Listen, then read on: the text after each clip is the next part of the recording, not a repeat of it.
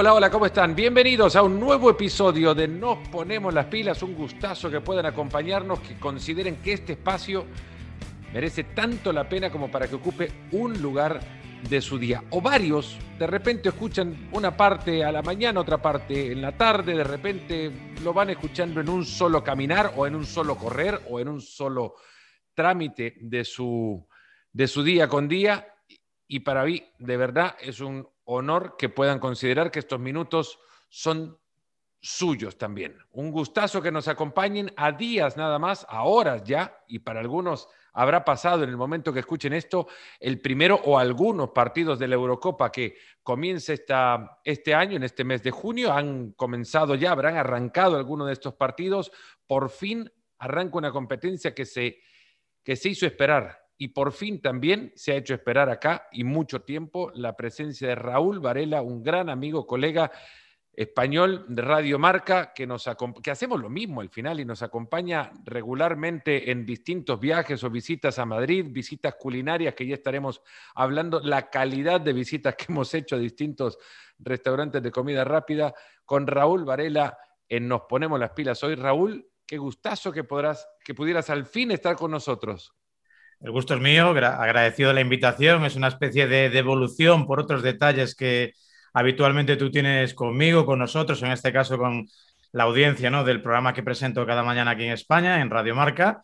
Y encantado de hablar de fútbol, de comida, de, de la vida, de lo que quieras. Es una maravilla esto de la tecnología, me permite a mí escucharles a ustedes diariamente y a muchos de quienes también están escuchando este espacio, este podcast, les permite el poder estar al tanto de lo que día a día pasa en, eh, el deporte español a partir de la, de la, digitalización de nuestros medios. El tema es que no, hemos, no he conseguido yo al menos estar despierto a la hora que vos estás al aire. Esa es una. La otra, que el teléfono mío reconoce obviamente la aplicación de Radio Marca reconoce la hora de mi teléfono y lo que me pone en pantalla es tu cara cuando estoy viendo otro programa. Así que por lo menos tu cara me acompaña. No la veo regularmente, pero me acompaña mientras por las mañanas estoy escuchando la radio. No sé si esa es una buena noticia. Así es. Bueno, yo, yo ya sabes que te quiero mucho, que me siento muy cerca de ti, no solo de ti, sino de la gente que habitualmente te acompaña, ¿no?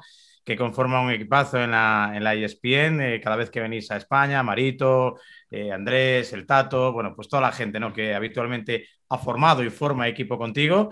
Y la verdad es que eres una voz súper reconocible, súper querida y, y, eres siempre súper bienvenido, aunque sea así, a través del Zoom, a través de Internet, a través del teléfono o con tu presencia física, que espero de inmediato en cuanto se inaugure ese platillo volante, ese Enterprise que va a ser el estadio del eh, Santiago Bernabéu, el campo del Real Madrid, que va con un poquito de retraso, pero que acabará por rivalizar con cualquiera de los grandes estadios, por ejemplo, de la NFL que tienes ahí un poquito más cerca. Me genera muchísima ilusión. Ya sabes que obviamente la, Liga Española va a ser transmitida por ESPN a partir de la campaña que se viene, de la temporada que arrancará en este mes de agosto. Y a mí me genera una ilusión grandísima, no solamente el poder regresar a tener esa competencia cerca, sino al seguirlo día con día. Esto de escuchar la radio ya porque me gusta, pero lo otro es porque tengo que hacerlo para estar tan cerca de lo que por allá pasa y, poder también en algún momento pensar que esto se termine y llegamos a la normalidad y, la normalidad nos invita a estar más cerca y a darnos esos abrazos que nos dábamos en el, en el VIPS de, Castellana, que me decís que lo han cerrado también. El de Velázquez, el de la calle Velázquez sí, ha sido un problema de... Ha sido un problema de no, de, no del restaurante en sí, del VIPS, sino de, eh, de tema de alquiler, de finalización del contrato de alquiler. que seguirá con vida, ¿no? Esos lugares... Sí, sí, sí. No, además lo ha comprado ahora otra, creo que un fondo de inversión. Que la alta cocina no se puede perder así nomás. Sí, tiene muchos intereses en, en, el mundo de la hostelería, otras grandes cadenas de, de comida rápida y bueno, de, de, estas franquicias ¿no? alimenticias que tienen tanto tirón entre la gente joven.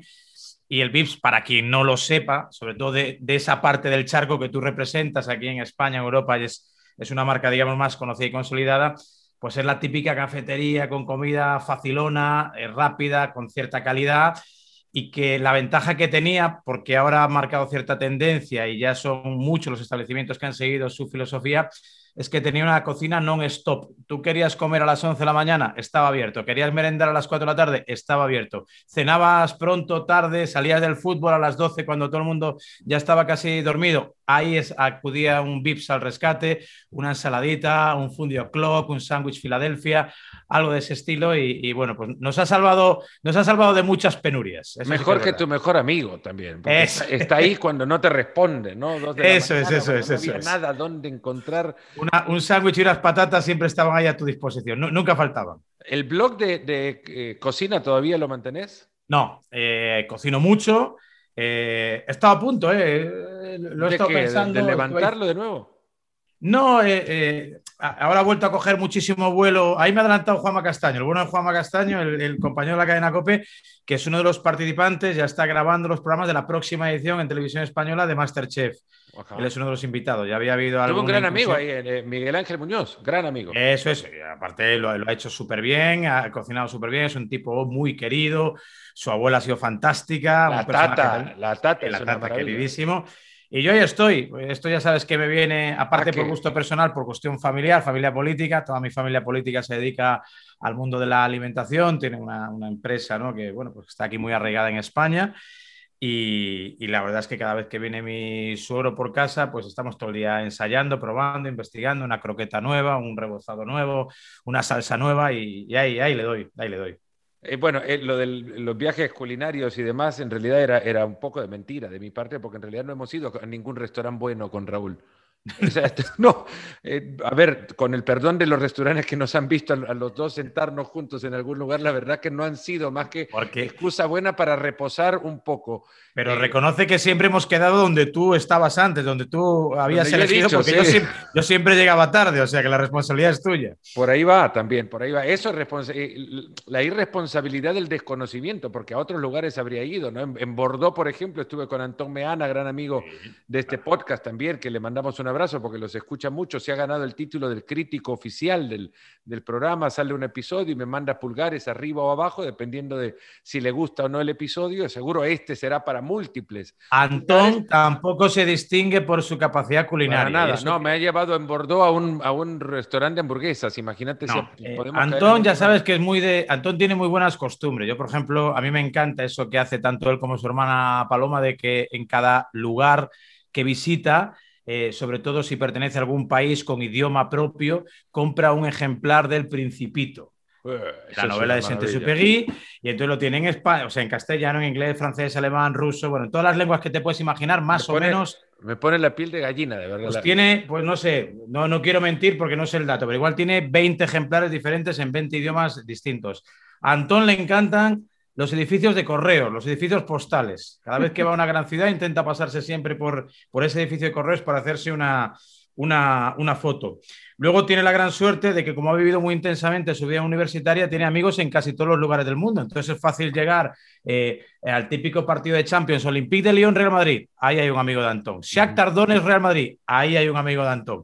Y, así en casi todos los puntos de, de Europa.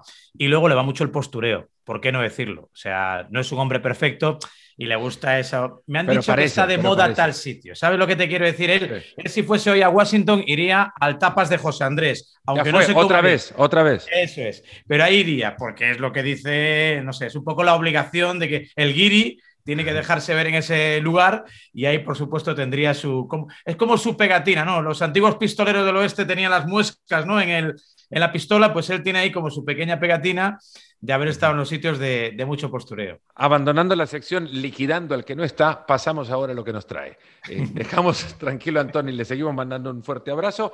La Eurocopa comienza para nosotros en el momento que estamos eh, grabando este episodio de Nos Ponemos las Pilas el día de mañana en Roma ni más ni menos. Una Eurocopa que lo he dicho, se hizo esperar por, por, evidentes razones, por obvias razones, la situación así lo obligó, fue una de las primeras competencias incluso en anunciar la postergación de su evento, no la cancelación, sino la suspensión del mismo en el eh, calendario originalmente planteado para modificarlo eh, en 365 días, básicamente. Seguir llamándose incluso eh, evento del 2020, como la Eurocopa así, así lo indica, es la Eurocopa 2020. En el 2021, con ese pequeño, pequeño gran asterisco que le estará acompañando. Razones puede haber múltiples y muchísimas razones. Los primeros dirán eh, que es una, un acto de total incongruencia de parte de, la UEFA el llamar a este evento como tal, pero tomando en cuenta la cantidad de artículos. Eh,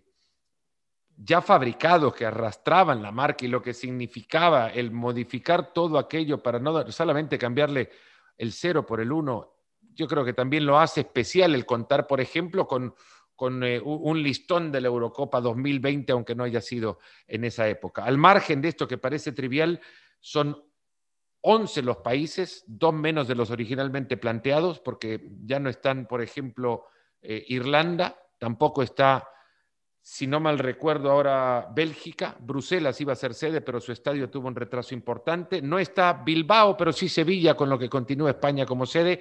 Y la UEFA tendrá una, o, ha encontrado acá una ocasión para repetir este formato que me parece va a ir ganando de a poco eh, tantos adeptos que se convertirá en la normalidad del fútbol. Esto del Final Four en Londres. Raúl, eh, mientras me escucha, frunce el ceño y, hace un gesto de no aprobación, pero ya le vamos a preguntar, 24 equipos, una fase de grupos para eliminar 8 y caer en octavos de final, algo que parece también mucho para tan poco.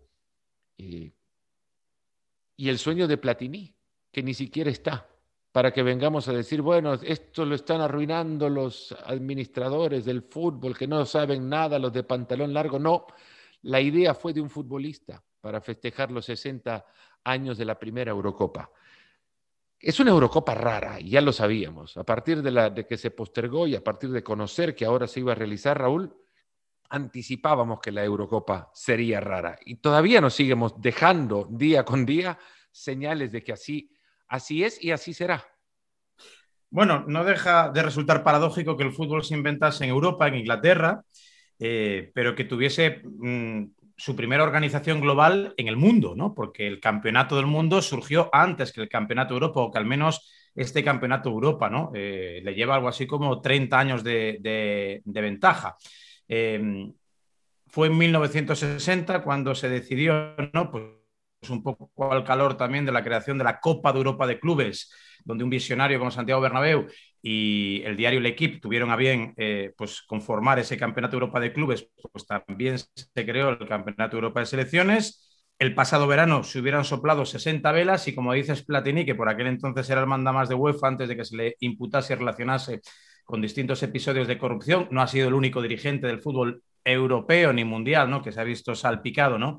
Por casos de, de esas características, pues decidió englobar prácticamente a toda Europa de una u otra manera en la organización de este evento que venía a ser algo conmemorativo, una especie de ejercicio de fuerza, ¿no? De decir, mira, esto es muy global y vamos a involucrar a todo el mundo. No existía el Brexit, por ejemplo, en Reino Unido, ya no son tan europeos como lo eran hasta hace un año.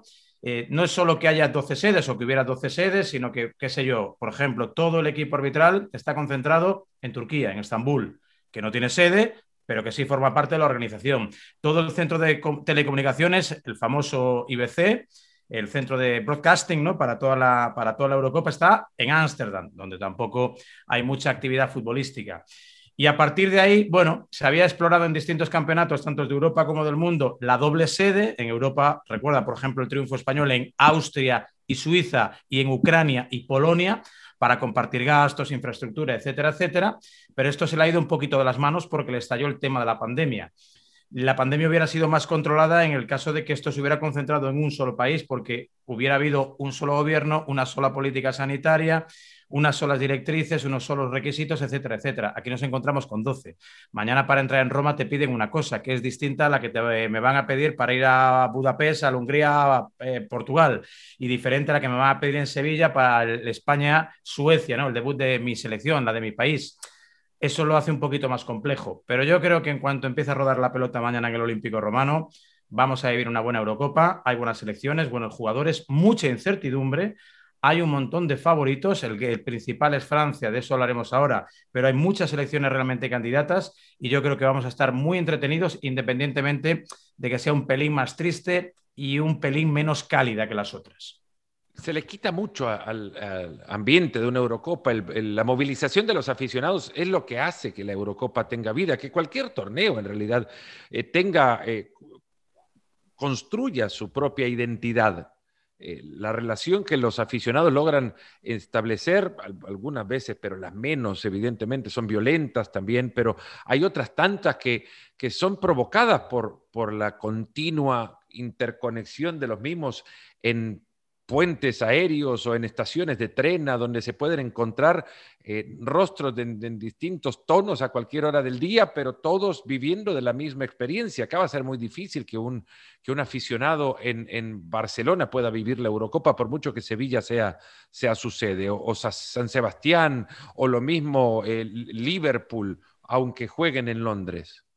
Mira, eh, aquí hace media hora escasa, media hora antes del inicio de la grabación de este podcast, eh, es decir, estamos a las 9 de la noche del jueves 10 de junio, lo digo por clarificar, por si alguien lo escucha, como decías, mañana cuando vaya al gimnasio a hacer la compra, etcétera, etcétera.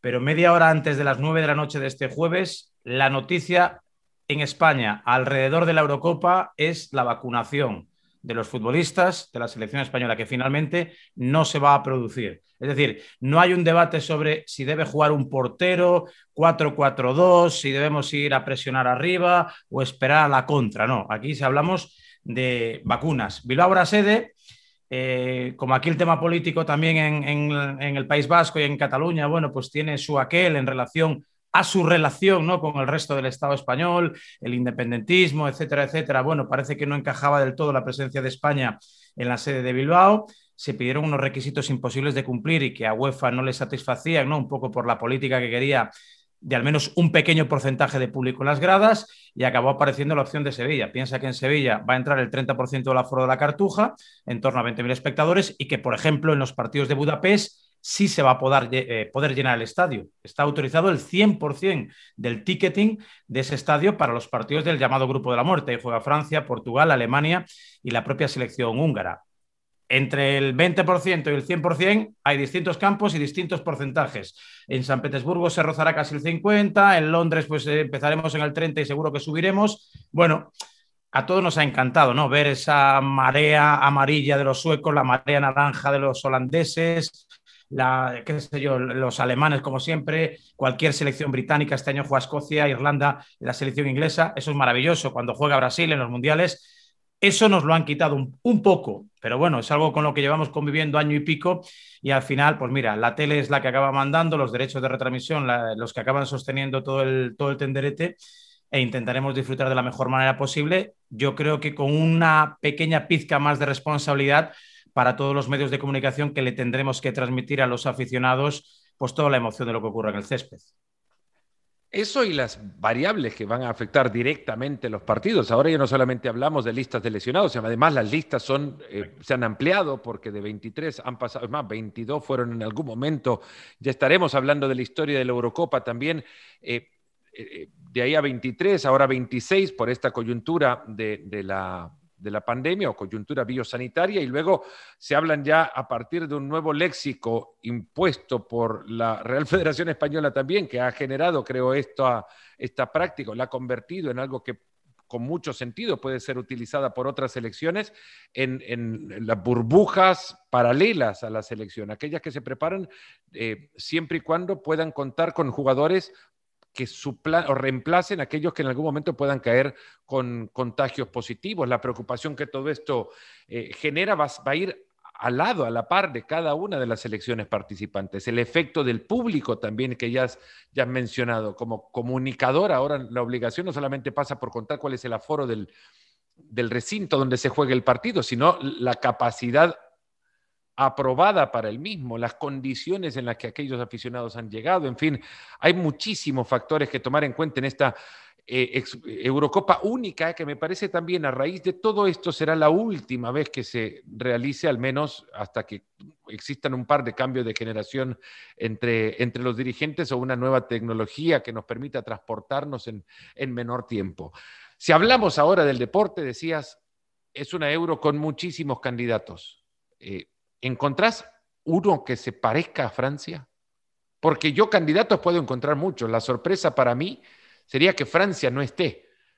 Pero me cuesta encontrar a uno que se parezca a la selección francesa como para competirle. Bueno, Francia ya era favorita hasta que le ganó Portugal en, la final, la última vez que se encontraron de la última Eurocopa. Y que pudo ganarla de no haber sido por un penal, de, por un penal, por un eh, palo de Guiñac al poste. pero, Una pelota de eh, Guiñac al palo. También habría, también habría que decir que de forma accidental, pero eh, al primer cuarto de hora Cristiano Ronaldo se fue del campo lesionado, ¿no? La entrada de Dimitri Payet. Bueno, son cosas, es fútbol. A mí me parece que nombre por nombre, la única selección que se le asemeja a Francia es Portugal, claramente, ¿no? Con Bernardo Silva, con Bruno Fernández, con Cristiano, con Joao Félix, con Rubén Díaz, el mejor jugador de la Premier. O sea, creo que tiene un equipo, Cancelo, tiene un equipo muy competente. Lo vimos el otro día en el Metropolitano, partido amistoso con España. No me gustó en exceso. Eh, creo incluso que pudo haber perdido ante la selección española, que creo que mantiene algunas señas de identidad, pero que le falta bastante contundencia en las dos áreas. Eh, pero Portugal en ese partido en concreto no me llamó mucho la atención. Francia sí que está, yo creo que en líneas generales lo que le hemos visto, pues convenciendo, aunque cada dos días aparece un lío, ¿no? Primero todo lo que se ha hablado de Benzema, ahora que ha vuelto, el tridente es espectacular, ayer la rajada de Giroud, que vino a decir en zona mixta que Mbappé no le pasa la pelota, que a Benzema sí, pero que a él no le pasa la pelota. Pidió hablar en, sala de prensa a Mbappé, se lo prohibió de Champs para no echar ahí más, más leña al fuego. Y si son capaces de controlar eso, evidentemente tienen un portero muy solvente, Lloris, una línea defensiva muy fuerte, Kanté, que ha sido el indiscutible hombre de la, Champions, más la dinamita que tienen arriba, ¿no? Griezmann, eh, Mbappé y, y Karim Benzema. Eso no lo iguala a nadie. Ahora, a nivel colectivo hay otros equipos que a mí me llaman mucho la atención. Siempre esperamos mucho de Bélgica, pero es una gran incógnita porque sus dos mejores jugadores están mal. Uno Hazard, el otro De Bruyne, después de haberse roto un, par de, huesos ¿no? de, de la órbita ocular. Eso por un lado. Inglaterra, que no sé, siempre te crees que este año sí, este año sí, no sé si algún año le va a tocar con mucha gente joven, con talento, Foden, Rashford, etcétera, y luego Italia. Italia dicen que es la gran tapada, que Mancini está construyendo una gran selección, ha perdido a Pellegrini, pero creo que tiene un equipo muy solvente, joven, con una dinámica muy buena, y yo creo que Italia, además, con esa capacidad que tienen ellos para sobrevivir al 1-0, me parece que va a ser un equipo tremendamente incómodo para superar. Te iba a decir ahora que mencionabas a la, a la selección de Inglaterra, que Inglaterra uno siempre espera hasta que de repente actúa Inglaterra cuando menos espera de ella, como fue en la Copa del Mundo de Rusia. Eh, en el 2018 era cuando uno nadie, nadie veía a Inglaterra hacer absolutamente nada con ese equipo y termina metiéndose en semifinales. Eh, a ver, Inglaterra en cierto modo es la Brasil europea, ¿no? En la, o la Argentina europea, en la medida en la que prácticamente todo lo que le rodea es susceptible de acabar derivando en cualquier tipo de escándalo, ¿no? Eh, que si aparece un lío en la concentración con no sé quién, que si se ha dejado fuera no sé qué futbolista por no sé qué tema, que si ahora estamos con los jóvenes y estamos pensando en renovar sus contratos, siempre hay mucho ruido alrededor de Inglaterra. ¿Tiene buenos jugadores? Magníficos. ¿Jugadores con cierta experiencia ya en grandes citas? Los tiene. ¿Jugadores jóvenes de muchísima proyección, hambre, motivación, estado de forma? Indiscutiblemente. Pero hay siempre mucha presión. Es, prácticamente imposible encontrar una selección inglesa que no haya tenido ningún tipo de lío alrededor de, de su gran campeonato. ¿no? Y eso es eh, la gran tarea, el gran reto que tiene Southgate de gestionar, ¿no? Cómo mantener al equipo lo más tranquilo posible para centrarse única y exclusivamente en esos 90 minutos de juego. A partir de ahí, luego se abre un montón de. Es, una Eurocopa muy atípica, Fernando, porque se clasifican todos los primeros, todos los segundos y casi todos los terceros. Y el criterio de clasificación de los terceros hará que se configuren unos octavos de final, pues que a lo mejor por un gol o por dos. Eh, pues te aboquen a una eliminatoria de la muerte. Y ese va a ser una de las claves, uno de los momentos cruciales, ¿no? Para saber cuál va a ser el equipo que se lleve finalmente este campeonato de Europa, ¿no? Los cruces de octavos de final.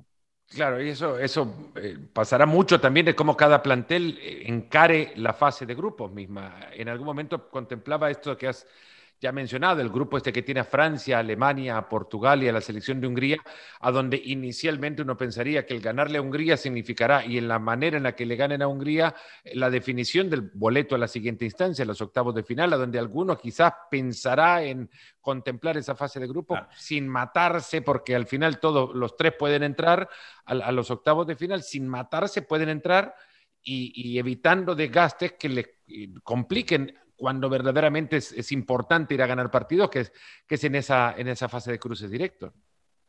Es que eh, no he hecho todas las cuentas matemáticas, ¿no? Pero evidentemente con una victoria y un balance de goles medio decente, tú estás dentro. Seguramente como tercero, ¿no? Eh, pero estás dentro. Y claro, que te encuentres como tercero de grupo a Francia, que pudiera ser, pues imagínate, ¿no? Tú haces una primera fase impecable, gana los tres partidos de tu grupo y la bolita caprichosa te mete contra Francia en octavos de final y te puedes ir a casa, pero vamos, más pronto que tarde.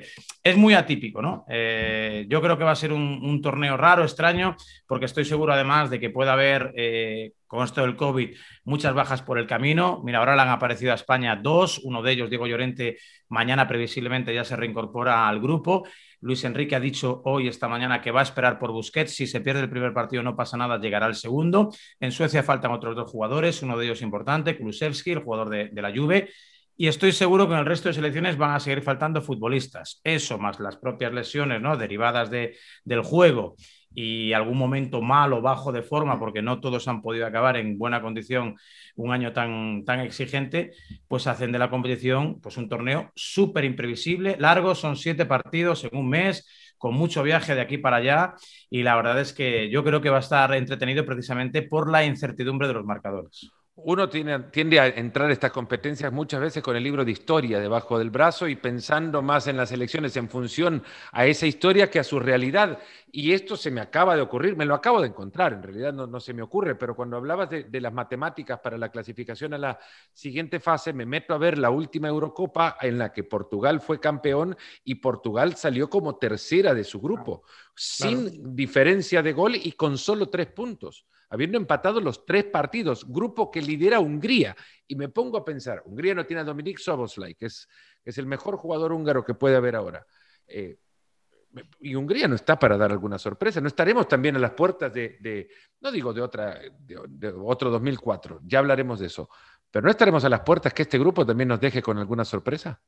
Pues no lo sé. Eh, evidentemente, eh, ya, no, ya no es que haya que contar, por ejemplo, con Hungría, ¿no? El grupo de la muerte. Hungría que va a jugar en casa y con el calor de 60.000 tíos ahí empujando detrás. O sea, va a ser la selección a priori con más apoyo en las gradas de todas las participantes. Eso por un lado. Uno. Dos. En cierto modo juega con el factor presión, porque como no es favorito y actuará como víctima propiciatoria ante Francia, Alemania y Portugal, bueno, a ellos todo lo que no sea perder, es decir, el empate, les sirve para justificar su actuación.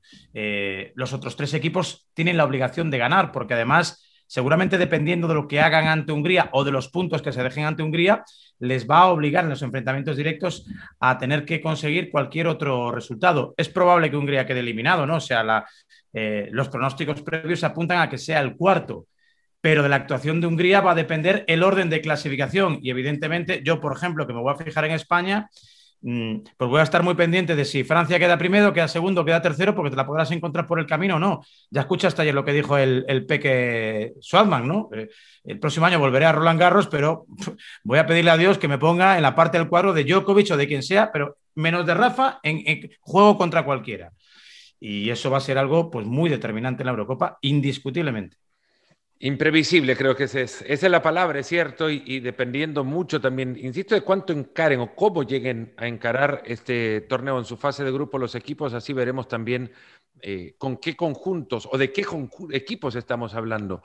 No por lo que veamos en la fase de grupos, digo, sino lo que interpretemos de la misma.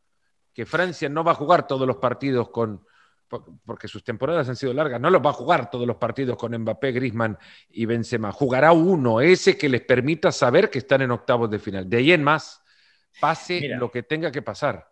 Eso está claro. Yo, yo, mira, yo pertenezco a un país muy futbolero, pero de una enorme cultura de clubs, ¿no? Sobre todo con el Real Madrid, con la irrupción en los últimos 30 años de un Barcelona celestial, ahora con esta época dorada con Messi, las bonitas excepciones que han supuesto en Europa el Atlético Madrid, el Sevilla, este último torneo del Villarreal, pero no somos un país, España, de mucha cultura de, selección. Siempre hay mucho debate, nunca estamos conformes ni con el seleccionador, ni con las listas que realizan, ni con el juego, etcétera, etcétera, y casi nunca hemos ganado. Atrapamos ahí cuatro años irrepetibles, ¿no? Con una generación irrepetible y conseguimos algo que eh, luego te lo significaré, ¿no? Como uno de los grandes hitos del fútbol europeo. Esas dos Eurocopas y entre medias un Mundial. Había habido ciclo de Eurocopa y Mundial, lo consiguió Francia, por ejemplo, pero Eurocopa, Mundial, Eurocopa solo lo ha logrado España. Y siempre tiramos un poco de, ahora que hemos vuelto un poco a la normalidad de resultados, porque en Brasil estuvimos muy mal, en Francia estuvimos muy mal, en Rusia estuvimos todavía peor y ahora mismo, a partir de lunes, no tenemos grandes perspectivas, siempre recordamos lo mismo, Fernando. Por ejemplo, en el Campeonato del Mundo empezamos perdiendo contra Suiza. Jugamos, si me permiten la palabra, acojonados contra, contra Honduras. Y el último partido contra Chile, pues mm, no es que lo pactáramos, pero Bielsa, Bielsa se dio cuenta de que aquel resultado, tal y como estaba el partido, era bueno para ambas selecciones y acabamos firmando una especie de pacto de no agresión que metía a España y a Chile en octavos de final y dejaba fuera a Suiza. Y ahí nos metimos los dos equipos pasando una fase de grupos con mucha calamidad. En la primera Eurocopa que ganamos, con la que no contábamos, hubo una polémica enorme porque, recordarás, Luis Aragonés decidió dejar en España a Raúl González Blanco, el 7 de España. Y bueno, hubo pancartas, insultos, eh, de todo. O sea, viajáramos por donde viajáramos, hubo bronca para los jugadores, hubo bronca para Luis Aragonés, amenazó con dimitir varias veces y aún así, alrededor de aquella polémica fue capaz de aglutinar a una selección que tenía buenos futbolistas, pero muchos debutantes, Cés Fábregas, Silva, Cazorla, Rubén de la Red, eh, eh, gente de, ese corte y de ese palo, ¿no? Con Puyol, Ramos, Casillas, Xavi, etcétera, y ganamos, le ganamos a una gran Alemania. Y ya en la última, en la última Eurocopa que ganamos, en, en Ucrania y Polonia, comenzamos empatando con Italia, las pasamos canutas ante Irlanda con una parada salvadora de Iker Casillas y en el último partido se nos acusó de eh, poder hacer un biscotto, que fue una palabra que no conocía, una palabra italiana. Los italianos sospechaban que íbamos a forzar un resultado de empate a dos con Croacia para que así España y Croacia se metiesen en octavos de final.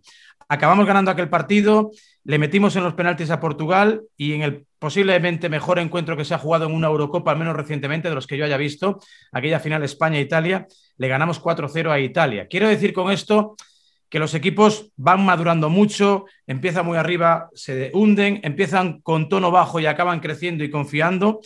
Y a nosotros nos han ido bien los malos principios para endurecernos. A otros les ha ido justo lo contrario. O sea que de lo que veamos a partir de mañana a lo que comencemos a ver en octavos de final en cuanto llegue el mes de julio, yo creo que va a ser una Eurocopa completamente distinta.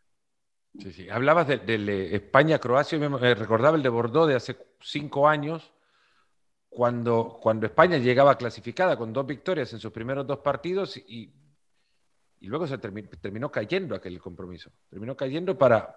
Un penalti y un fallo de Gea. Sí. Un penalti de Ramos y un fallo de Gea. Y a la calle. Bueno, a la calle no a jugar contra Italia que te echa en San Denis. Que no era, que no era una Italia para temer tampoco. No, pero el, no recuerdo ahora el otro cruce, no sé si Dinamarca, no, no recuerdo exactamente el país, pero era con un camino mucho más fácil, ¿no? Era enfrentar a la selección portuguesa que no venía bien, que venía empatando partido tras partido, que no jugaba para convencer. Ese partido lo recuerdo porque lo relaté en Lens eh, fue espantoso. En algún momento me paré de verdad en la transmisión del partido y dije, pero se pueden dar cuenta que están en octavos de final, muevan la pelota. Los dos equipos no daban, no daban a una. Eh, era, fue una, Eurocopa maravillosa, espectacular, de verdad, esa de, hace cinco años en Francia.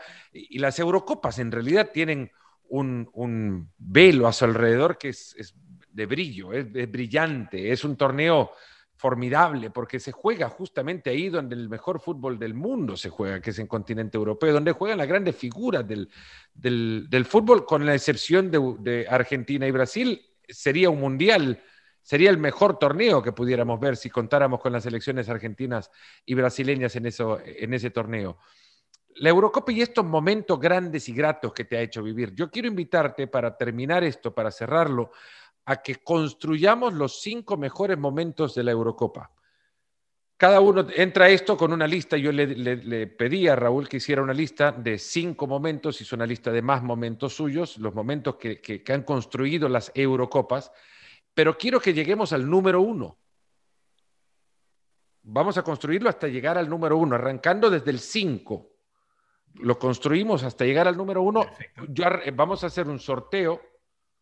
Eh, no encuentro una moneda por acá. ¿Bitcoins no querés? tengo algo de bitcoins. Mi hijo le ha dado, mi hijo al que tú bien conoces, el que sorprendentemente tanto te admira por tus relatos en los videojuegos. Tiene bitcoin. Le ha dado la fiebre, sí, de la, de la criptomoneda y creo que tiene algo de Cardano, algo de Ethereum. Y ahí está el hombre. No lo podemos hacer, no podemos hacer un volado de un bitcoin, ¿no? Para saber si es cara o corona, ¿no? Lo, hacemos acá. Iba a decir, mira, ahora que sacas la moneda, eh, como me imagino pretendes momentos más o menos actuales o donde yo haya estado presente, si hay dos momentos no claves en la historia, ¿no? Que uno, evidentemente, tenemos que hacer el recuerdo a los fundadores, ¿no? A los padres fundadores. Pero dentro de las muchas anécdotas, justo después del 60, esa final Rusia, Unión Soviética-Yugoslavia, dos países que ya no existen, está lo que ocurrió, recordarás, creo que es bueno que la gente que nos esté escuchando y viendo seguramente no habría nacido en el año 68, hubo una final que se dilucidó, se resolvió por un lanzamiento de moneda, porque se jugó el partido, ¿eh? se jugó el partido, empate, hubo prórroga, empate, no estaban contemplados en el reglamento los penaltis y el árbitro sacó moneda. Hubo un primer lanzamiento, la moneda cayó en una ranura, no se pudo determinar si era cara o cruz, se volvió a coger la moneda, se volvió a lanzar y con un bueno, cuentan, ¿no? Dándole un poco ese ambiente un poco hollywoodiense, ¿no? De película, un silencio atronador en el estadio hasta que finalmente se resolvió y la moneda decidió ¿eh? quién era el ganador de aquella Eurocopa, la del 68. Yo no la vi, yo no estuve, pero lo ponen los libros de historia y por lo tanto, como es punto de partida, creo, Fernando, que debes contemplarlo como uno de esos muchos puntos históricos, ¿no? De la evolución de los campeonatos de Europa de selecciones. Aquella, aquella Eurocopa ganada por la selección italiana en, ese 1968. A la Unión Soviética. A la Unión Soviética, exacto. Luego, bueno, metámonos, arrancás vos, porque vos, vos ganaste el, sorteo virtual que hemos hecho, arrancás eligiendo el momento 5 en las Eurocopas para llegar al 1, que, a ver, si vos elegís en el cuarto, en el tercero, yo elijo otro que vos querías poner de número uno, pues tenés que elegir otro. No pasa nada, yo tengo muy claro los, se ha hablado mucho en España, no era exactamente así. Eh, en realidad, sabes que hay una frase periodística, una especie de regla periodística que dices, no dejes que la verdad ¿no? te, te estropee una buena, una buena, historia. La historia es la de Dinamarca en el 92. Se dijo que estaban en la playa, no estaban en la playa. Estaban concentrados, estaban jugando partidos amistosos, pero estaban fuera de aquella Eurocopa, la del 92 estalló el conflicto en los Balcanes, en la antigua Yugoslavia, que acabó eh, disolviéndose en distintas eh, repúblicas, Croacia, Eslovenia, Montenegro, Serbia, tal, Bosnia. Yugoslavia fuera, Dinamarca dentro y con ampollas en los pies, con arena en los tobillos, alguno con el bronceador. No exactamente fue así, pero así nos lo contaron.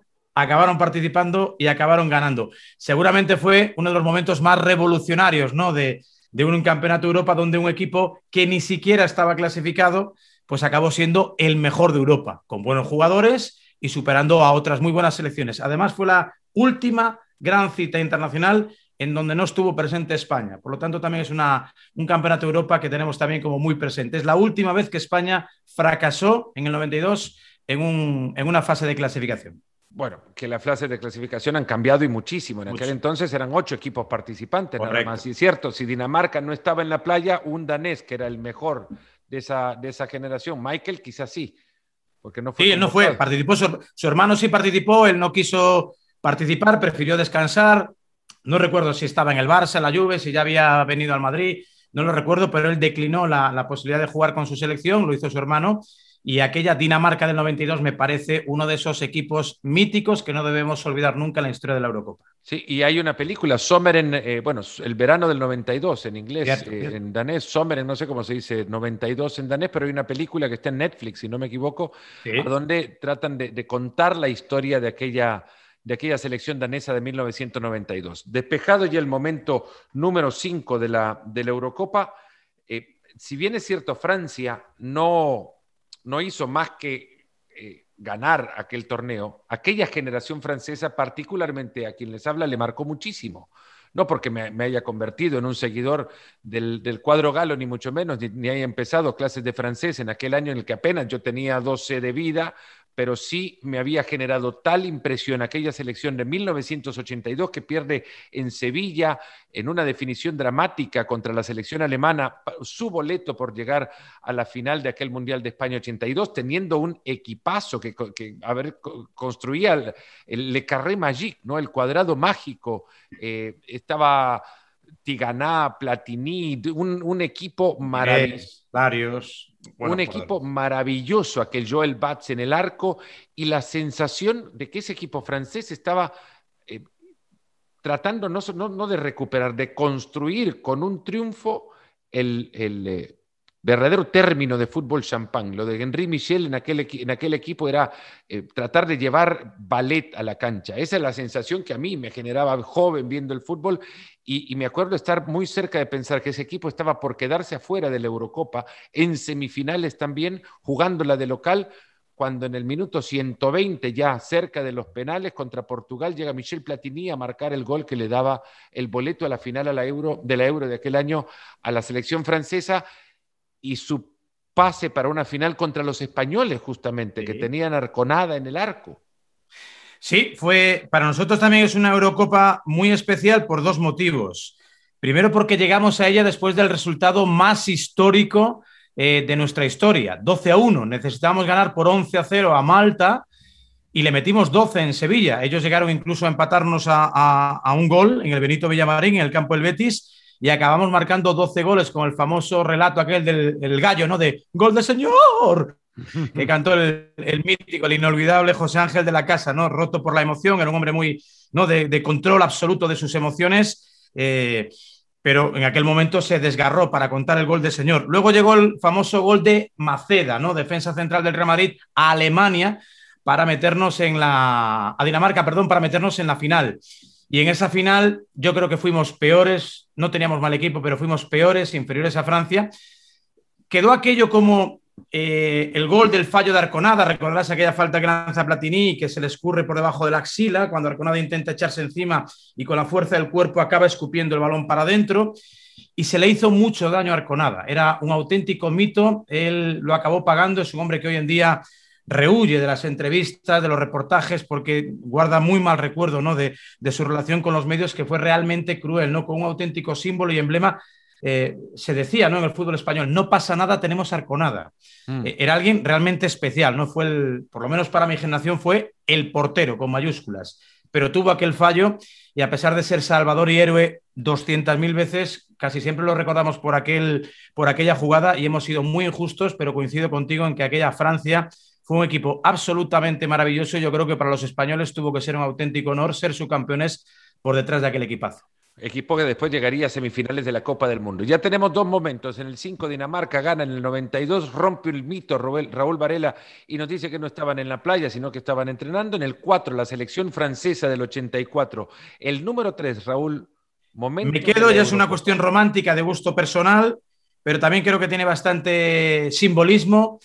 Me quedo con un gol que acabó sirviendo para ganar una Eurocopa para un país al que llamábamos de una manera que ahora tenemos que llamarle de otra, y hablo del año 88, Olímpico de Múnich, el gol de Van Basten. Eh, casi siempre está la URSS de por medio, como ves, ahora ya no existe la URSS, ahora ya es Rusia y es un equipo, no una selección de perfil bajo, pero han estado en varias finales, han estado siempre ahí incordiando, pero aquella Holanda que hoy se llama Países Bajos, eh, aquella Holanda con, con Van Basten, con Gullit, con Rijkaard, con aquella generación que vino a rivalizar con la de Cruyff y compañía, yo creo que por fin consiguió el reconocimiento internacional, ¿no? Porque Holanda había llamado un par de veces a la puerta del éxito, la paró la Alemania de Beckenbauer, la paró la Argentina de Marito Kempes, de tu hermano Marito Kempes, pero en el 88 tuvo ese reconocimiento, lo que no pudo conseguir en un campeonato del mundo, incluso se dejó uno en el camino contra España y Sudáfrica, lo consiguió en aquella Eurocopa. Yo creo que aquel golazo absoluto de Van Basten, una volea sin dejarla caer prácticamente desde el pico derecho del área grande, pues yo creo que le convierte posiblemente en el mejor gol que yo haya visto en la, en la historia de las Eurocopas y en un gol que valió un título para un equipo inolvidable.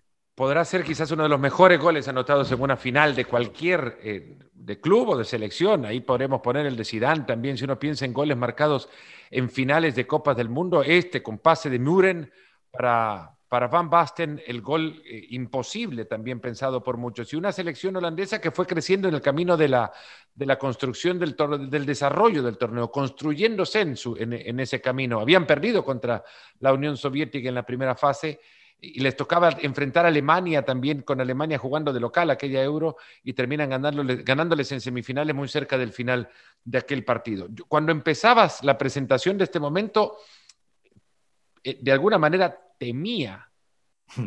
temía que me estuviese sacando uno que yo quería colocar muy cerca de la parte superior del, del ranking.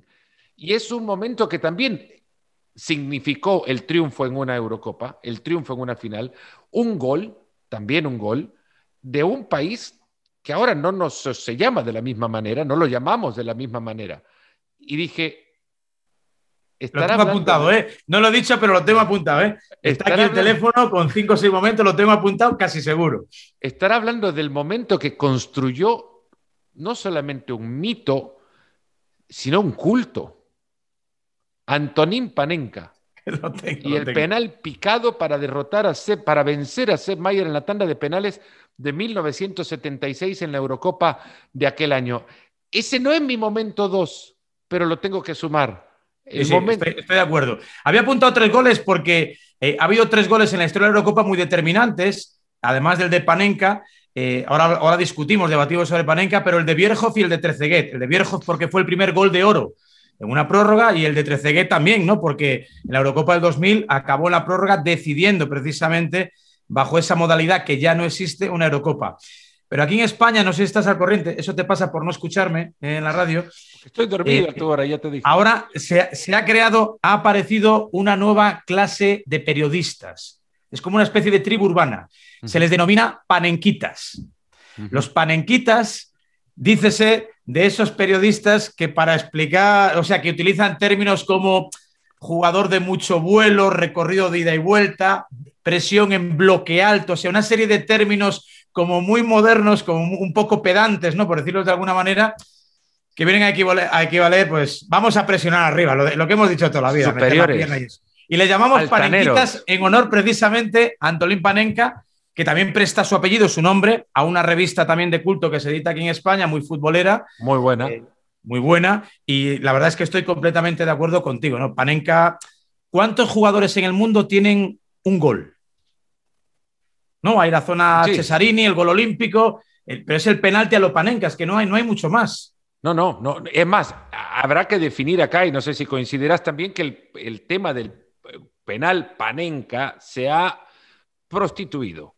Se llama panenca, y acá lo definiré en la Real Academia de, de Términos Futbolísticos, se ha definido lo que son panenquitas, a los periodistas de culto que se creen superiores por usar términos distintos, porque son distintos al final, a los cuales queremos mucho además y nos educan bastante más. El Panenka es un penal picado, no pateado fuerte con el empeine del, pie, sino picado, suave, que sobrevuela en una altura y a una velocidad muy, a una altura media, diríamos. sí, a, una altura considerable, en dirección a gol con velocidad media que añade drama a la definición del penal, pero que únicamente debe ser denominado cuando el penal así pateado es para definir un partido. Un penal picado para ganar, para el sexto gol de un 6 a 0, no es un panenca. Es lo, que intentó hacer el otro día el Kun Agüero, ¿no? Por ejemplo, en el último partido que jugó, el Eso ¿no? es un panenca, no es un penal picado. Es un penal picado y nada más. El penal, el Panenka es lo de Abreu contra Ghana. En Eso la, es. En la que era cuarto de final del Mundial de Sudáfrica. Eso es un Panenka. El Panenka es de Alejandro Curbelo, que es un uruguayo que jugó para mi equipo, la Alianza en El Salvador, para ganar una tanda de penales en el, creo, 2004, 2005. Ese es un Panenka. Penal picado para ganar un partido. Porque eso fue lo que hizo Panenka. Todo lo demás son penales picados. Además, mira, tú y yo que, eh, bueno, venimos de países más pequeños, a lo mejor con, falta de tradición en según qué deportes y demás. Gracias por poner El Salvador ahí cerca, pero, estamos un poquito... Yo creo que, yo creo, Fernando, que a la gente hay que decirle, lo pienso firmemente, ¿eh? y creo que a la gente hay que decirle que hay que mm, siempre tener un respeto y un culto enorme a los pioneros, aquellos que ven y son capaces de hacer cosas que nunca nadie se ha atrevido a hacerlas. Y Panenka fue el primero. A lo mejor no ha sido el mejor penalti, pero él es el molde, él es el punto de comparación, la referencia. Y lo que tú dices, visualiza algo en un momento en el que con máxima presión, final europea donde Alemania es favorita, la República Checa siempre se ha quedado a las puertas, ya había estado con alguna generación maravillosa en algún mundial también muy cerca, llega y te pica ese penalti, sangre fría y ganas. Y yo creo que eso es maravilloso, como el primer día me imagino que Sócrates lanzó un penalti de tacón, pues no lo había hecho nadie. Pues un día Sócrates se puso y pegó un taconazo, lo pateó desde los 11 metros y lo marcó. Bueno, hoy tenemos un penalti a lo Panenka. No hay, no hay, es que no hay goles a lo. No, bueno, pues a lo mejor la chilena Lobo Sánchez, puede ser. La, no lo sé, es penalti a lo Panenka. Pero no fue el primero, no fue el primero. Vamos camino al primero. El momento 2 en la historia de las Eurocopas. Ya hablamos quizás que el 3 son goles. El 3 son goles, los goles que definieron finales el 5 Dinamarca en el 92, el 4 la Francia de 1984, el 3 los goles, Van Basten, Panenka, el 2 Raúl Varela. El 2, si me quita los goles, yo me quedaría... al 3, ¿no? Fuiste al 3, me toca a mí el 2, perdón, me toca a mí el 2. ¿Puedo pasar con el 2? Sí, sí, puedes pasar con el 2. Te voy a quitar algo ya. me tocaba a mí el 2, el 4 sí, sin problema, el 2 el mío. en el primero vamos los dos juntos. El, Perfecto, vamos de la mano. El 2, la gran familia española del fútbol en 2008. El momento en el que España ya tenía una Eurocopa en 1964, una Eurocopa que quizás vos me explicarás mejor o me dirás si me, dirás si me equivoco o no, escondida porque se vive o se gana en un momento en el que España, el que España en realidad como sociedad no quiere mirar porque estaba en medio del, franquismo y en consecuencia quizás el triunfo colectivo no se le dio la dimensión que, merecía ganar, obtener aquel, aquel, eh, aquella victoria española en el no nos Enteramos.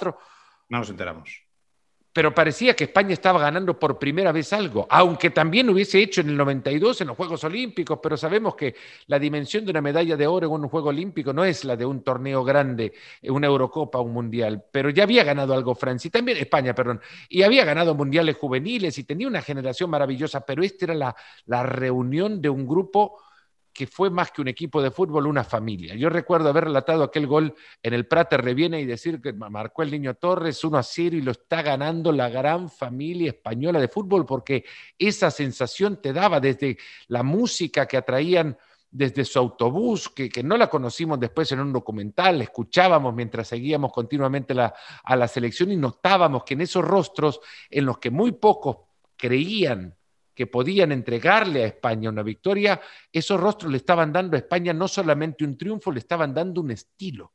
Se lo estaban, estaba dando en España más que una victoria en un partido de fútbol. Le estaba, estaba ganando y con sello. Y eso es mucho más complejo que ganar un partido.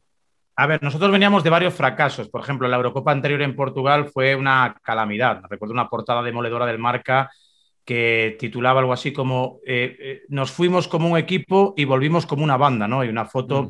de varios internacionales en el aeropuerto, en Bermudas, en Chanclas, después de una eliminación muy temprana. Luego llegó el Mundial de Alemania, donde eh, también Zidane nos jubiló antes de tiempo y nos volvimos de Hannover pues, con una eliminación inesperada pero merecida.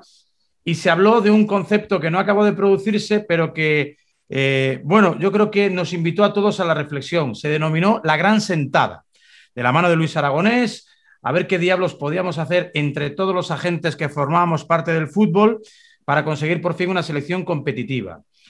Aragonés se encontró con el lío eh, en el camino ¿no? de inicio a la, Euro, dos derrotas duras, una en Belfast, 3-2, un hat-trick de un tipo llamado Healy que nos humilló en Belfast, y luego una derrota inesperada en Suecia, 2-0 en Solna en el único partido como internacional que disputó el malogrado y siempre añorado Antonio Puerta. Esas dos derrotas supusieron el adiós de Raúl de la selección, también de otros históricos como Callezares y como, y como Michel Salgado. Se habló de mal ambiente, de diferencia generacional, etcétera, etcétera. Y Luis apostó por una serie de futbolistas que comenzaban a despuntar, pero que eh, su ensamblaje o, o, su combinación era una incógnita. ¿Qué iba a salir de un equipo donde estaba un Ses Fábregas, un David Silva, un Iniesta, un Xavi Hernández que casi ni se afeitaban. Aquello salió de maravilla. Le ganamos a Suecia bien en el primer partido, le ganamos a Grecia bien, le ganamos a Rusia fenomenal. Yo te lo digo de corazón, me lo han preguntado muchas veces. Para mí, como relator, como aficionado al fútbol y como español, el momento más feliz de mi vida deportivo, el más feliz de mi vida deportivo, fue la tanda de penaltis de cuartos de final ante Italia. Lo más feliz. Ni la semifinal ni la final, ni siquiera el Mundial. Lo más, el momento más intenso, más emotivo, más, no sé, más vivido de eso, como dices tú, que se te pone la piel de gallina, fue aquel penalti de Fábregas. Por todo, porque aquel grupo se lo merecía, porque eran unos chavales estupendos, porque nunca le habíamos ganado a Italia, porque no pasábamos nunca de cuartos porque ya estamos hasta las narices de, ir por Europa y sí, somos españoles, pero al final los franceses y los ingleses te miraban por encima del hombro y tú eras como de segunda división. Porque había muchos españoles en Austria, muchos emigrantes, y aquello se vivió como la fiesta nacional. Aquel partido fue lo máximo. No, yo creo que nunca ha habido otro momento más álgido, ¿no? con, con más emotividad. Y estoy completamente de acuerdo que aquello que supuso el inicio de un ciclo irrepetible es un momento absolutamente histórico e imprescindible en el recorrido por las Eurocopas. Dinamarca, campeona en el 92, en el 5, la selección francesa de 1984 en el 4, en el 3, los goles, Marco Van Basten y Antonín Panenka, en el 2, la selección española del 2008. El 1, momento 1 que construye las historias de las Eurocopas. Te diría es más, contemos de 3, 2, 1 y lo decimos al mismo tiempo a ver si coincidimos. 3, 2, 1. Grecia del 2004. No, lo estaba pensando, pero no, no iba a decir Grecia.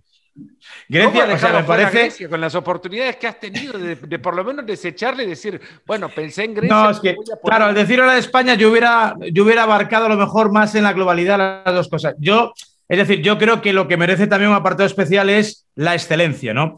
Y yo el mejor partido de fútbol que he visto en una Eurocopa ha sido la final España-Italia. O sea, la mejor actuación de un equipo en una final ha sido España-Italia ese momento en el que una cámara trasera a pie de césped capta a una leyenda como Iker Casillas, gritarle al árbitro a 60 metros, referee, referee, respect, respect, is Italia, is Italia, ¿no? Como diciendo, oye, mira, van 4-0, vamos a ganar, pita ya, no quiero que sufran más, está Buffon, mi amigo, está un equipo también estupendo, le estamos ganando 4-0. Yo creo que aquello fue la sublimación del buen fútbol y que supuso además el fin de un ciclo, de una generación irrepetible, tanto a nivel de selecciones como a nivel de clubes. ¿no? Todo lo que significó la dualidad Madrid-Barcelona, yo creo que ha marcado un antes y un después a nivel de selecciones y, por supuesto, a nivel de clubes. Piensa en todas las Copas de Europa que han ganado el Barça y el Madrid en estos tiempos, lo que han dominado en Europa, lo que ha significado Xavi, Iniesta, Ramos, Casillas, Messi, Cristiano, pero el fútbol español. Pero bueno, como este es tu podcast, como aquí tú tienes el, el factor del valor doble de los goles marcados fuera de casa, el gol de Charisteas, desde luego, significa también la democratización ¿no? de los países pobres que también por un momento pueden ser ricos y sin que nadie lo esperase, ahí están, se llevaron una Eurocopa para casa, además asaltando el feudo del equipo anfitrión, que tiene doble mérito también.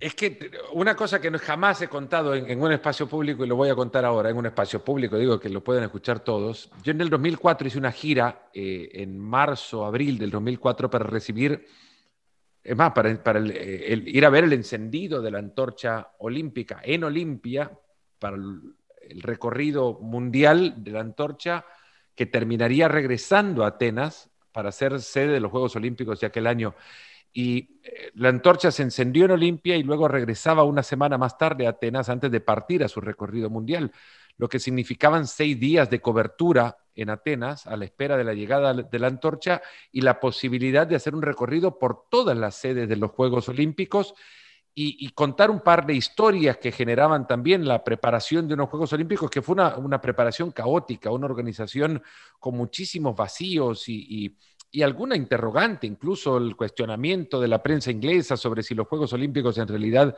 merecían la pena desarrollarse en, Grecia con eh, la cantidad de demoras que existían en la, en la, construcción de escenarios y demás.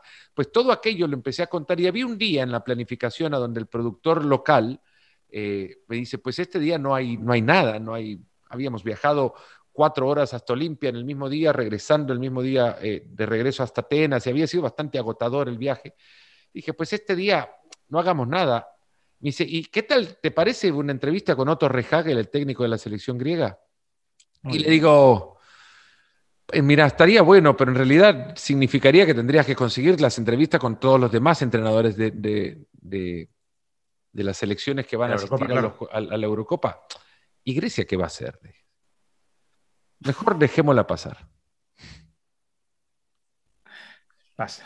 Entiendo perfectamente. O sea, me veo reflejado y perfectamente.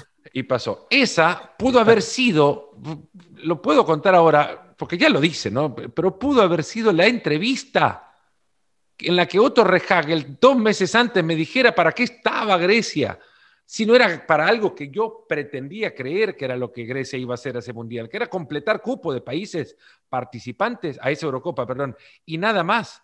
Grecia nos hizo vivir de lejos, es cierto, una película. Nos hizo vivir una historia que aparentemente Hollywood es el único que tiene permiso para contar y no la vida misma. Grecia con su estilo de fútbol y todo lo que quieran, criticado y criticable por quien quieran. Eh, muchos habrán visto hasta una escena apocalíptica porque el fútbol de Grecia terminaba coronándose campeón. Grecia fue campeón igual. En ante una selección portuguesa que jugaba en casa con Figo, Ronaldo, Rui Costa, Víctor Bahía, un equipazo Portugal, un equipazo. Había ganado el Porto, la, Champions League. con, Deco, con Mourinho, sí, sí. Con lo que Portugal ya tenía eh, un, suficiente argumento para creer que su plantel, con cuantos jugadores del Porto eh, llegaran, este plantel se paraba con campeones de Champions en la cancha. Portugal tenía todo para ganar esa Eurocopa. Y Grecia fue con su estilo ganando y ganando y ganando, y Ángelos Bacinas y el, el zurdo, aquel que jugaba en el Sevilla, ahora mismo no me acuerdo. Tartas, Basilis Tartas. Basilis Tartas, Ángelos Caristeas y aquel gol, Trayanos Delas. Es que ves Trayanos Delas y lo que ves es un... Te está quedando un poco panenquita esto, ¿eh? Esto es panenquismo, este, este recordatorio, este culto, ¿no? A esos jugadores con todo el cariño, ¿no? Un poco friki, ¿no? Un poco alternativo, digamos, underground, ¿no? Underdog, ¿no? Que se hizo en la NBA, ¿no? Es un poco underdog. Fue el momento, el momento para mí. Grecia campeona en el 2004. Hombre, la realidad es que eh, en muchos deportes a veces hay un ganador inesperado, pero siempre piensa, bueno, pues llega con relativa facilidad a semifinales, ha estado ahí más o menos cerca, tal. Pero es que con Grecia no contaba nada, seguramente. Pues decime si no habrías tomado la misma decisión. Seguro, entre, seguro, dormir cuatro horitas. Hubieras dicho siete países antes que siete países antes que Grecia. No es como, bueno, pues apareció en el Mundial de Estados Unidos Bulgaria, no contabas, o Suecia, apareció una vez Turquía, apareció una vez. Bueno, pues ves equipos que están ahí cerca, pero Grecia no solo consiguió romper ese techo de cristal que era meterse en la final, convertirse en candidata, sino además hacerlo bueno, ¿no? Y fue curioso porque luego ninguno de esos jugadores había despuntado, ninguno de esos jugadores despuntó después y ninguna Grecia ha vuelto a estar cerca de, ningún título, ni en el Mundial ni en el, ni en el Europeo. Incluso han llegado a quedarse fuera ¿no? de distintas fases finales. Lo conseguido aquello fue lo más cercano a un milagro deportivo que se pueda conocer. Antes decías, Antonín Palenca tiene un gol. Sí. Este es un momento, porque a partir de entonces pero los, checos, pero los checos ya habían tenido tradición, tenían escuela, porque en los 50 habían estado ahí cerca, ¿no? Tenían. Pero fueron finalistas en el 62 contra Brasil en Chile. Pero eso es. Cualquiera a partir de entonces anticipa una gran cita para decir, bueno, ¿y cuál va a ser la Grecia? Este es el Grecia ganó, hizo su momento, creó un momento. ¿Cuál será la Grecia de esta Eurocopa? Eso se preguntan muchos. Y tanto que lo hizo, además, ya que hablas de Otto Rehagel, que fue un técnico que acabó ahí un poco vilipendiado en Alemania, donde acabó perdiendo crédito. Sí. No, acabó encontrando acomodo, una trayectoria larguísima, pues como un trapatoni de la vida, ¿no? Como en Italia, que acabó ya entrenando a todos los equipos y ya la gente acabó un poquito hastiada. Y encontró una especie de exilio dorado, de retiro, venga, mi última aventura y me voy a Grecia y construyó un equipo muy solidario, muy, muy sólido, muy firme, con pocos fallos, con pocos aciertos, pero mira, un cabezazo, pues le dio la gloria, la gloria al, país más olímpico. Hay una, hay una película eh, que se llama Rey Otto, justamente arrancábamos esto con una película sobre la Dinamarca de 1992 y también ahora pasamos a, contarles, no a recomendarles porque no, les, no la he visto y si, y si la pueden ver me la cuentan. Eh, ya sé el final, además es como que si me digan no he visto Titanic, igual le cuéntenme el final que ya la vi. Acá ya sé cómo termina la historia. King Otto se llama la película y cuenta la, vida de Otto Rehage alrededor de, esta selección griega del 2004. Raúl, ha sido maravilloso de verdad este tiempo que hemos compartido, agradecido. Ahora hay que hacer otro del mundial, de mundiales, ¿no? El año que viene. Haremos otro de Juegos Olímpicos, si querés, porque se viene Tokio 2020 también. Podemos hacer uno de la Copa América, si te parece, en cualquier momento. Perfecto. ya sabes que mi teléfono lo tienes, mi correo también, las ganas de verte hablar contigo siempre están ahí. Y, después encantado de la vida. Podríamos hacer uno de, la, de restaurantes futboleros o restaurantes deportivos, ¿no? Claro. O de deportistas. Ese estaría bonito. Bueno, hay muchos, hay muchos, sí. ya, ahí tiene uno muy bueno sobre la castellana también, eh, Pau Gasol, ¿no? Que fue donde comieron Messi. socio, sí, se llama Tatel y está Pau Gasol con. ahí donde comieron. Creo que Rudy Fernández, son varios. ¿Ahí comieron eh, Suárez y Messi? No, comieron en. Pero podrían haberlo hecho. Podrían, podrían, haber ido. Yo he ido ahí al Tatel, es muy, es muy bueno. Es, bueno, es bueno. Creo que lo hay en Miami, me parece, que es una franquicia que también se ha abierto en Miami. Y, y, bueno, la verdad que los jugadores, los deportistas, bueno, es un camino, digamos, como muy, muy lógico, muy, ganan dinero, donde lo inviertes? Bueno, pues la hostelería, que no está viviendo ahora mismo su mejor momento, pues bueno, siempre ha sido una, una buena inversión para, para, ellos, ¿no? Prestar su nombre, su dinero y, recoger ganancias. Vamos a hacer uno vamos allá a sentirnos importantes. Y es más, eh, prepárate la lista de los 10 restaurantes, y ahí no me meto porque de eso no conozco nada, 10 restaurantes futboleros o de futbolistas que merezcan la pena ir. Para cuando quieras. Los buscamos por Europa incluso, si hace falta. No, no, lo que tendríamos que hacer es un programa. Y no, lo paramos acá porque si no estamos regalando ya ideas para que alguien más se meta en el camino. Eso es verdad. Mejor esto lo guardamos para la charla después del, podcast. A ustedes gracias por haber aguantado hasta acá. Disfruten de este, de este torneo, de esta Eurocopa. Y, y nada, ya estaremos en el próximo episodio hablando sobre algo parecido. Un fuerte abrazo y hasta la próxima.